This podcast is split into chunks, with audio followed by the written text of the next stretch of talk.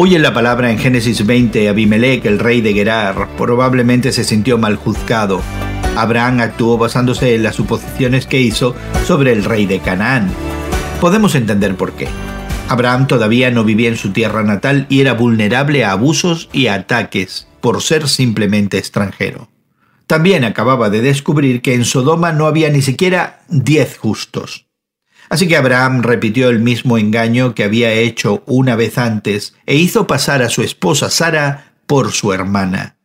Abimelech llamó a Sara para que fuera una de sus esposas. Sin embargo, antes de que el matrimonio fuera oficial, Dios le advirtió a Abimelech que no tocara a Sara.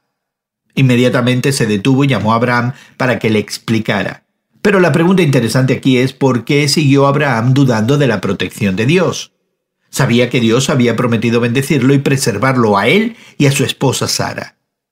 Dios había prometido darle un hijo a Abraham a través de Sara. Seguramente Dios no permitiría que los mataran antes de cumplir esa promesa. El hecho de que Abraham no fuera perfecto o quizás nos da un poco de tranquilidad a cada uno de nosotros. Vemos que el cumplimiento de las promesas de Dios no depende de nuestra capacidad, talento o nuestra estabilidad. Dios eligió a Abraham no por sus méritos, sino por gracia.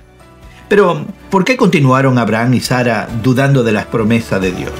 ¿Qué errores cometieron con los que te puedes identificar? Hoy en la Palabra es una nueva forma de estudiar la Biblia cada día. Encuentra Hoy en la Palabra en tu plataforma de podcast favorita. Más información en hoyenlapalabra.org.